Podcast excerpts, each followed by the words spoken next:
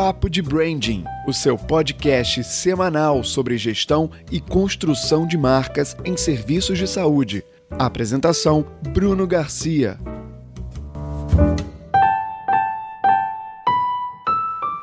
Senhores, bom dia, boa tarde, boa noite. Está começando mais um Papo de Branding, o podcast da Medical Branding sobre construção de marca e gestão em serviços de saúde. O meu nome é Bruno Garcia, sou professor e profissional na área de marketing e negócios e sou fundador do portal e do curso Medical Branding. Você acessa lá em www.medicalbranding.com.br, onde ali a gente compartilha ideias e insights sobre esse universo, o universo das marcas em serviços de saúde. E o Papo de Branding é a nossa pílula semanal, o nosso bate-papo semanal de conhecimento sobre tudo referente à gestão e construção de marca em serviços de saúde. E na coluna de hoje nós vamos falar sobre o porquê da gestão ser tão essencial para o processo de construção de marcas em serviços de saúde. Isso é uma coisa interessante porque o senso comum e boa parte da literatura é, existente hoje no mercado trata muito do processo de construção de marca pela ótica exclusivamente da comunicação. Então o camarada sempre imagina que é, eu construir uma marca forte ou eu ter uma marca relevante parte inicialmente de um grande esforço orquestrado em ações de comunicação. E assim eu vou transferindo para o meu consumidor, para o meu público, uma ideia, um conceito a respeito da marca, da minha marca, da marca que eu vendo, da marca com a qual eu trabalho e por aí vai. Isso é, já não é um, já não é 100% verdade quando a gente trata em marketing de produtos e passa longe da verdade quando a gente trata de marketing de serviços, em especial os serviços de saúde. Por que que isso acontece, né? Por que que você tem essa questão da comunicação não ter quase nenhum impacto no processo de construção de marcas em serviços de saúde? E por que que a gestão, quer dizer, a condução do negócio, a maneira como você opera o negócio, costuma ser muito mais crítico? É porque parte, é, essa ideia equivocada, primeiro parte de uma percepção equivocada. E qual é essa percepção equivocada? A percepção de que as marcas são uma construção discursiva que apela ao consumidor a partir de ações de comunicação. Então, eu uso toda a ferramenta de comunicação que eu encontrar na minha frente para reforçar o posicionamento ou a proposta de uma marca. Ó, somos a marca referência nisso, somos os melhores naquilo, temos a capacidade para exercer ou, ou, ou prestar esse ou aquele serviço. Então, eu coloco na responsabilidade da comunicação todo esse processo de construção de marca. E aí a grande questão que eu sempre coloco para os meus alunos e coloco para os senhores aqui nesse podcast é: bom, será que a minha marca ela ela ela tá sendo construída com mais força a quando o, o meu paciente, o meu público tá tendo acesso a alguma das minhas ações de comunicação ou B quando esse paciente ou esse público-alvo de fato está convivendo com o meu atendimento, convivendo com a minha infraestrutura de serviço e passando, passando por todas as etapas de atendimento em que uma clínica, ou consultório, ou hospital é, vão submeter o seu paciente. Onde você acha que esse processo de construção de marca ganha mais peso? Onde você acha que essa avaliação do paciente, ela, ela, ela tem maior é, credibilidade e maior relevância? Bom, para mim a resposta é óbvia, mas eu, eu, acredito que você tenha apostado também na opção número 2, ou seja, quando o paciente vivencia de fato aquela infraestrutura de serviços, ou seja, quando ele passa, quando ele passa diretamente por todos os processos de atendimento.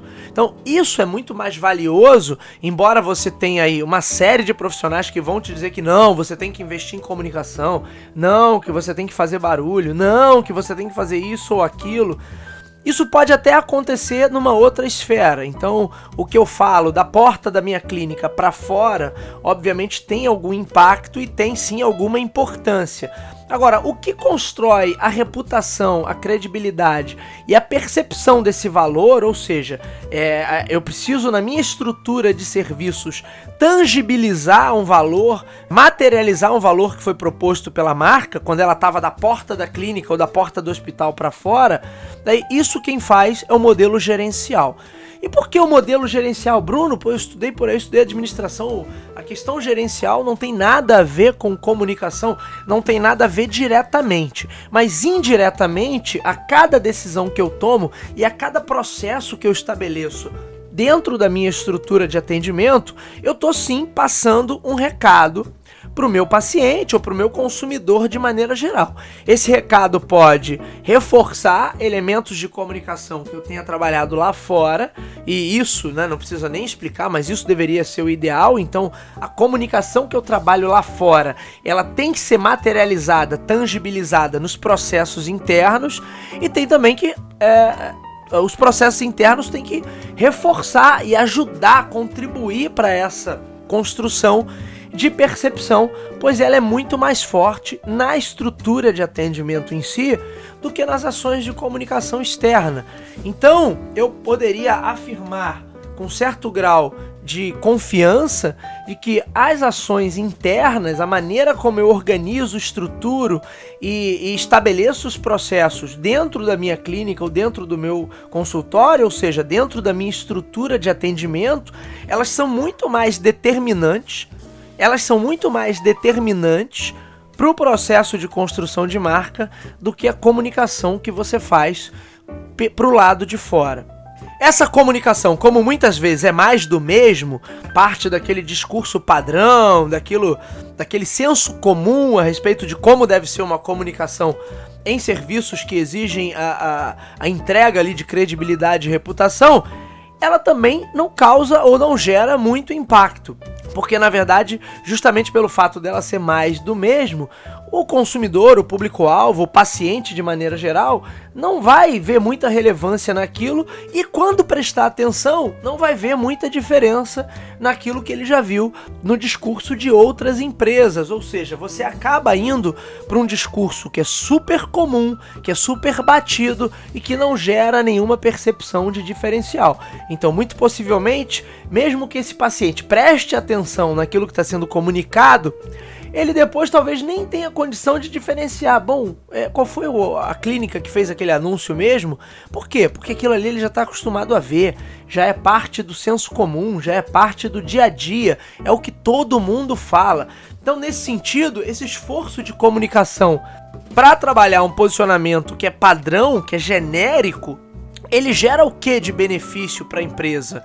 É, praticamente nada, porque na maioria das vezes ele não cumpre o seu papel principal, que é chamar a atenção, destacar e posicionar a marca ou a empresa na percepção dos consumidores, no nosso caso aqui dos pacientes, e ele também não encontra uma contrapartida na infraestrutura de atendimento, ou seja, quando esse paciente vai visita a nossa estrutura, ele continua não encontrando ou, ou continua tendo um gap aí porque ele não vai encontrar aquela percepção que eventualmente foi passada para ele na comunicação externa. Então você erra do lado de fora e acaba errando do lado de dentro. Qual seria o modelo ideal? Bom, Bruno, o modelo ideal está ligado a uma construção de marca e de credibilidade e de entrega de valor internamente, ou seja, na estrutura de serviço, na estrutura de atendimento, porque aí sim, essa experiência que eu gero para o meu consumidor, ela vai ser valiosíssima e ela marca esse consumidor de alguma maneira. E aí eu tenho também, obviamente não preciso descartar, algumas ações de comunicação externas. Claro que não podem ser qualquer, não pode ser qualquer comunicação, até porque esse setor é regulado pelos seus conselhos, então o Conselho Federal de Medicina e eventualmente outros conselhos profissionais também podem regular essa questão do quanto o médico pode apelar para publicidade. Mas é a, o problema é que o apelo é sempre para publicidade a nível vendedor, publicidade com tom vendedor. E não é isso, com um tom de prometer resultado, o que também é um erro é, crasso dentro de uma estratégia de marketing dentro de serviços de saúde. Agora, se eu trabalho a comunicação para reforçar esse valor, para reforçar um posicionamento e para reforçar a proposta de benefícios que eu entrego enquanto profissional de saúde durante o meu atendimento, aí isso tá certíssimo. Agora lembre-se que o principal tá do lado de dentro, é a gestão desses processos, é a gestão desse atendimento é a gestão desse ambiente que gera o diferencial e não a comunicação que vai fazer essa mágica. A comunicação aí funciona basicamente como um complemento. O que eu vi lá fora, eu vejo aqui dentro. Ou o que eu tive de experiência aqui dentro, eu reforço lá fora quando vejo a comunicação. Agora, não pense que a comunicação vai gerar essa marca para você sozinha, porque não vai. E esse é o principal erro quando se fala em construção de marca de maneira geral e mais especificamente quando se fala de construção de marca em serviços de saúde. Bom, meus amigos, esse foi o Papo de Branding dessa semana. Assinem o feed do nosso podcast, você nos encontra nas principais plataformas. Então, se você é usuário Apple, tem lá no aplicativo de podcast da Apple, basta buscar Papo de Branding. Se você é usuário Google, tem lá Android, você tem lá em Google Podcast. Se você escuta, tem o hábito de escutar também a sua música pelo Spotify, basta buscar por lá Papo de Branding que você vai encontrar o nosso podcast. E se você curtiu o conteúdo, é sempre importante, né? Deixe o seu like, deixe o seu comentário. Isso ajuda muito o nosso trabalho em termos de ranqueamento dentro dessas plataformas e isso faz com que esse trabalho chegue a mais pessoas. Também não deixe de visitar o nosso site medicalbranding.com.br e seguir o nosso Instagram medicalbranding_br, onde ali a gente compartilha diariamente conteúdo, pílulas de conhecimento para ajudar você, profissional de saúde ou gestor de serviços de saúde, a tomar melhores decisões na sua vida profissional. É isso, minha gente, eu vou ficando por aqui. Até o papo de branding da semana que vem. Um abraço a todos.